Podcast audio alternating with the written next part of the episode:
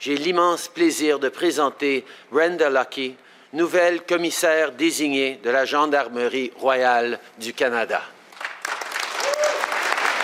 On demande souvent à Brenda Lucky si elle va résoudre le problème du harcèlement, une question qui l'irrite, car surprise, elle ne pense pas que les choses sont nécessairement brisées. De dire la commissaire, les gens ne viennent pas au travail et disent qu'ils vont intimider quelqu'un ou harceler quelqu'un, ce n'est pas noir et blanc.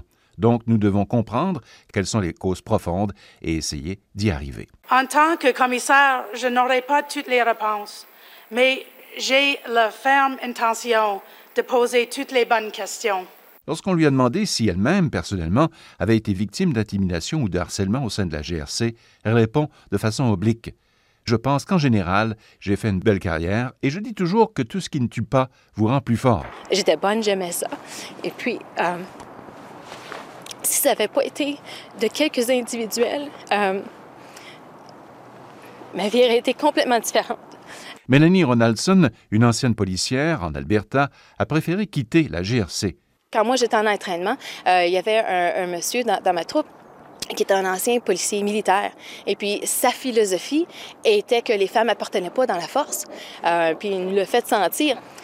Parmi les dossiers chauds sur le bureau de la nouvelle commissaire, on trouve celui de 4000 plaignantes qui se disent victimes d'harcèlement ou encore d'inconduite sexuelle au sein de la Gendarmerie royale du Canada.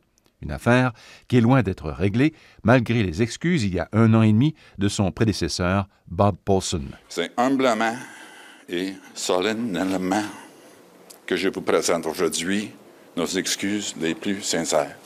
Une culture au sein de la GRC hostile aux femmes. Il semble que le problème déteigne maintenant à l'extérieur des murs de la vénérable institution. La Gendarmerie royale du Canada annonçait tout récemment qu'elle allait examiner, réexaminer près de 25 000 dossiers d'agression sexuelle ouverts depuis 2015 au sein de la population et qui avaient été jugés sans fondement par les agents de la GRC. Pour Louise Langevin, professeure de droit à l'Université Laval et chercheuse au Centre de recherche interdisciplinaire sur la violence familiale et la violence faite aux femmes, cette démarche démontre que les policiers de la GRC ont des préjugés par rapport aux femmes et que cela est généralisé dans toute la GRC. C'est avec un désir de nouveaux partenariats, un, une emphase sur la réconciliation, le partenariat, la collaboration, le respect euh, que nous allons avancer. Le gouvernement Trudeau a ordonné à la nouvelle commissaire de la GRC de moderniser et de réformer la culture, de protéger les employés contre le harcèlement, notamment sexuel, et la violence au travail. Elle se trouve à la barre maintenant d'une organisation fort complexe, euh, à la tête en fait de huit euh, polices provinciales, oui. au-dessus de 150 euh, pol corps policiers municipaux, 32 000 employés, un budget de 5 milliards de dollars, et elle va devoir bien s'entourer pour pouvoir affronter tous les défis qui se pointent à l'horizon pour la GRC. Pierre-Yves Bordua, ex-sous-commissaire adjoint à la GRC, ajoute que sous Brenda Lucky, la GRC devra également continuer à rebâtir des ponts avec les communautés autochtones. Elle a les reins solides, elle a quand même une bonne expérience, mais Mme Lucky devra euh, poser, comme elle l'a mentionné elle-même, euh, les bonnes questions aux bonnes personnes.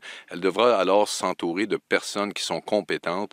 Euh, et si on regarde l'état-major supérieur de la GRC, j'ai l'impression qu'au cours de la prochaine année, il va y avoir beaucoup de mouvements, ce qui va permettre peut-être à Mme Lucky de s'entourer de gens qui ont les compétences nécessaires pour naviguer tout le volet politique et tous les défis à relever au niveau de la GRC. Un reportage de Radio-Canada International.